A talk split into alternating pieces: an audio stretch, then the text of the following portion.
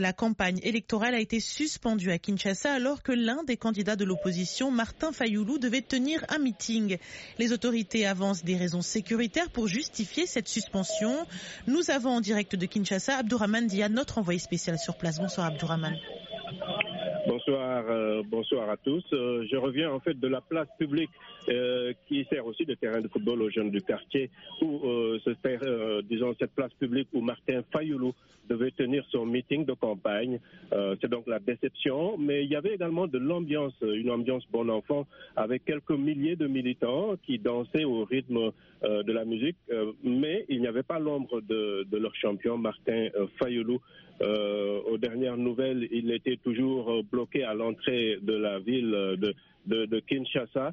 Euh, avec son cortège, mais euh, contrairement aux premières informations qui circulaient, euh, la police n'est pas présente en ce moment à l'endroit où devait se tenir le meeting de, Martin Fayoulou. donc il y a une ambiance de l'ambiance de fin de campagne que certains espéraient ici à Kinshasa n'aura finalement pas lieu. comme vous le dites, le gouverneur de la province a évoqué des raisons sécuritaires.